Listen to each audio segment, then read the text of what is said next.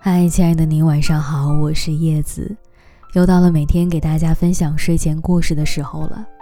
今天晚上想要讲给你的故事，我男朋友秀恩爱，屏蔽了前任。前几天刷微博的时候，看见秀恩爱的朋友圈屏蔽了前任的这条热搜，字数特别长，内容特别扎心，居然还有人留着前任的联系方式。前任这两个字，但凡说起来，都不免让人难受。也许是为了过去的荒唐，也许是对当下的歉疚，感情复杂，似乎不谈也罢。但大多数时候，人的感情又最不好控制。明明已经翻篇了的事情，却还在脑海里来来回回的纠缠个不停。当年在《奇葩说》里。傅首尔对前任的总结显然是恰到好处的。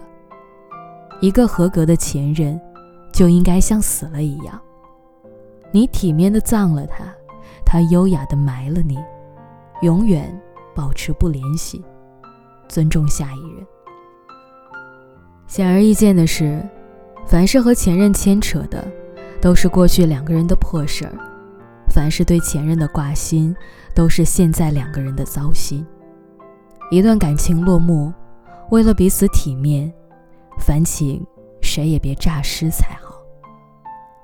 无论当初分道扬镳的原因如何，就因为曾经我们认真对待，彼此相爱，所以分开以后，那些千丝万缕过的情谊突然变质，导致我们一下只能变成不认识的路人，才能相安无事。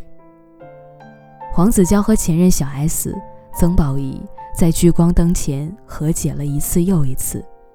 谈到和现任的婚礼时，依旧强调为了不给现任带来烦扰，所以不会邀请他们到场。爱人的前任，是每个现任心里过不去的坎儿。尤其我们女孩子小心眼的丑模样，几乎都用在了这上面。现女友的字典里，前女友就是前女友，是朋友的反义词，是男朋友的违禁词。留着前任的微信，秀恩爱还要小心翼翼的屏蔽，难道不是在心里还在为这段感情留一条后路吗？我目睹过一段最糟糕的感情，是文当和他女神一个月不到的闪恋。女神出国进修，短短半年就被闺蜜把自己的男朋友撬走了。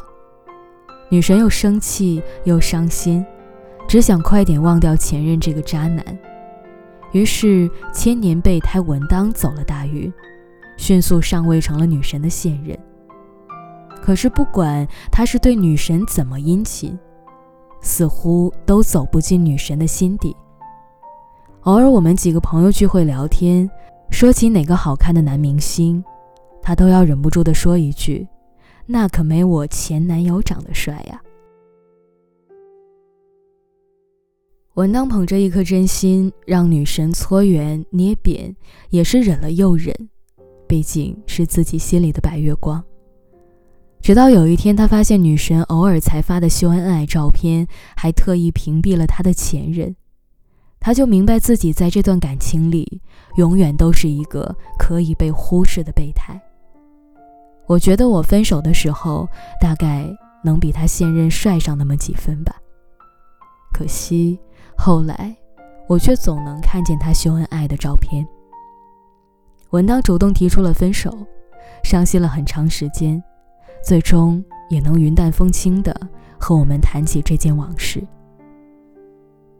这个世界上最虚伪的一句话就是：分开以后，我也希望你过得好。明明分开的时候，我最希望的是你过得没有在我身边好啊。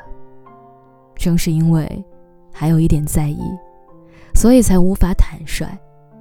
只有真正放下了以后，才没有人去惦念前任过得如何。让前任可见的朋友圈也好，前任不可见的朋友圈也罢，那些藏在背后的小心思，都是在给自己留余地，也是在给别人希望。